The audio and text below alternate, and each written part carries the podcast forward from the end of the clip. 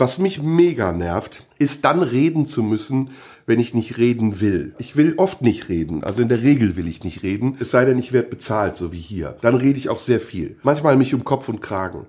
Aber es gibt Situationen, wo man weder Geld bekommt, noch hört einem jemand zu, sondern man wird sinnlos gefragt. Zum Beispiel in der Hotline von irgendeinem Scheißdreck. Man will was erledigen, was weiß ich, der Schuh drückt oder die Zahnpasta schmeckt zu bitter. Dann ruft man in der Hotline an und dann kommt erstmal eine Computerstimme, die einem sagt, man soll was sagen. Die gibt einem auch eine Auswahl. Sagen Sie eins für Zahnpasta, sagen Sie zwei für Ihre Mutter, sagen Sie drei, wenn Ihnen das Arschloch juckt. Und dann sagst du, wenn du zu Hause sitzt, in den leeren Raum hinein, drei hörst dich selber drei sagen. Manche Hotlines sind noch viel schlimmer. Die wollen ganze Wörter oder Sätze haben. Die sagen dann, sagen Sie technisches Problem, wenn Sie ein technisches Problem haben. Sagen Sie Kundendienst, wenn Sie mit dem Kundendienst sprechen wollen. Oder sagen Sie, leck mich am Arsch, wenn Sie sich verwählt haben. Dann sagst du wieder Kundendienst in deiner leeren Wohnung. Kundendienst. Und dann kommt ein Aslak nach Stunden an den Apparat, der selber nicht Deutsch kann.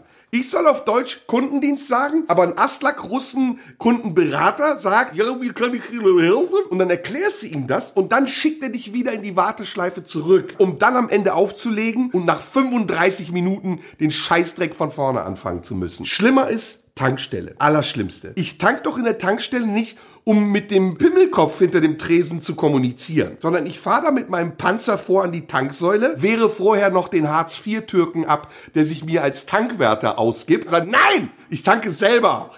Weil der will ja eigentlich nur eine Mark oder einen Euro haben dafür, dass er den Kolben ins Loch steckt. Und dann gehe ich an die Kasse und jetzt kommt's. Jetzt werde ich Opfer einer systematischen Befragung. Sammeln Sie Smart-Punkte. Ich kenne noch nicht mal Smart-Punkte und ich will sie erst recht nicht sammeln. Wollen Sie noch einen Kaffee haben? Hätte ich's gesagt oder schweige ich absichtlich? Und dann kannst du endlich gehen ohne dass du mit diesem Penis sprechen wolltest und dein Auto getankt hast, hast du aber zwischenzeitlich 50 sinnlose Sätze gesagt. Es kostet mich Aufwand, Kraft und Nerven. Letztes Beispiel, Hotel. Allerletztes Beispiel. Danach bringe ich erstmal jemanden um, um wieder runterzukommen. Man checkt in einem Hotel ein, das Zimmer wurde reserviert von irgendeiner Firma, die einen eingeladen hat. Dann steht man aber vorne an dieser Theke, wo drei uniformierte Frauen sind und wird erstmal belagert. Kann man das haben? Darf man dies haben? Den Zettel muss man unterschreiben. Man kriegt sowieso ein Scheißdreckzimmer, was man wieder umtauschen muss in ein anderes Zimmer. Und dann kommt's. Dann kommt das Nadelöhr der Glaubwürdigkeit. Dürften wir bitte zum Abschluss noch eine Kreditkarte haben? Moment mal. Ich bin hier regulär eingecheckt als Gast, ohne dass ich was mit der Rechnung zu tun habe. Mangelt es Ihnen an Vertrauen, weil ich einen unseriösen Eindruck mache? Hassen Sie Ausländer?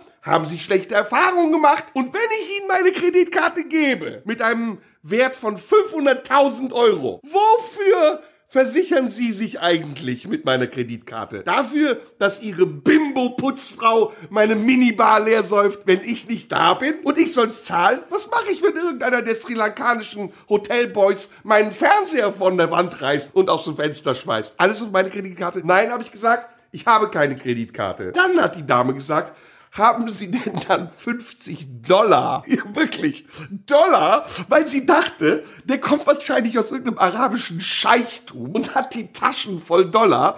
Der zahlt nicht in Euro. Und das sind die Momente, wo ich sage, sinnlose Fragen machen das Leben kaputt. Und seitdem gebe ich nur noch gegen Bezahlung Antwort auf sinnlosere Fragen.